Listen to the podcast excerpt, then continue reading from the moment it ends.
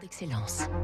Donnons l'envie d'entreprendre au cœur des territoires avec la SMC, une banque du groupe Société Générale. Fabrice Lundi, ne jamais l'oublier, un flacon de parfum n'est pas juste un, un contenant, c'est aussi un bel objet. L'an prochain, le groupe Pochet fêtera ses 400 ans. C'est le leader mondial du flaconnage de luxe pour le parfum prestige, le soin et le maquillage.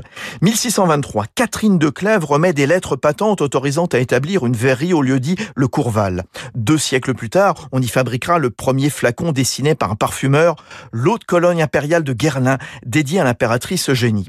C'est l'un des fleurons de ce qu'on appelle la glace vallée, la vallée boisée de la Brelle, à cheval sur la Normandie et la Picardie.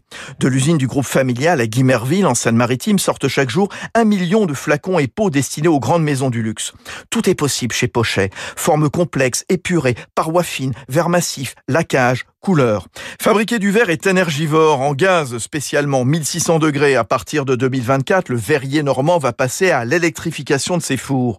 Il recourt aussi de plus en plus au recyclage. Xavier Gaget, son président.